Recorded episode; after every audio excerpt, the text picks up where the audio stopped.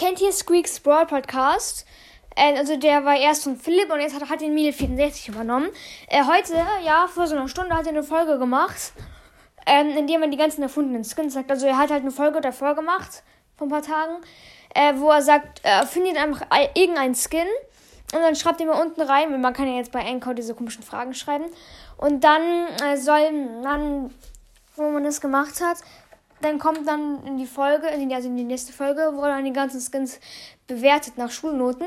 Und ich habe einen richtig coolen Skin gegeben, den habe ich auch schon in meinem Olli-Update vorgestellt. Und zwar Nacho Leon. Ihr wisst noch, also wenn ihr die Folge gehört habt, die hat auch acht Wiedergaben. Ist, meine, ist die Folge mit den meisten Wiedergaben von meinen Folgen.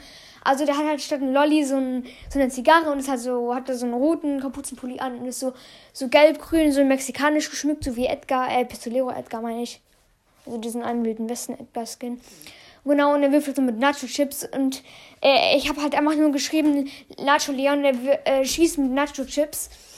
Ähm, genau, da hat er, hat er gesagt, wenn er noch ein Aussehen hätte, würde er eine 10 von 10 geben. Danke. Ähm, Grüße gehen raus an Mail64, falls ihr die Folge hört, was ich aber ehrlich gesagt nicht glaube.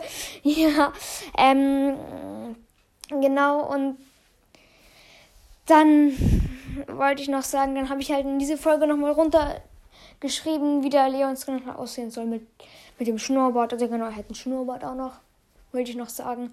Keine Ahnung, ob ich das schon erwähnt habe in der Folge. Also ich würde sagen, ciao, ciao.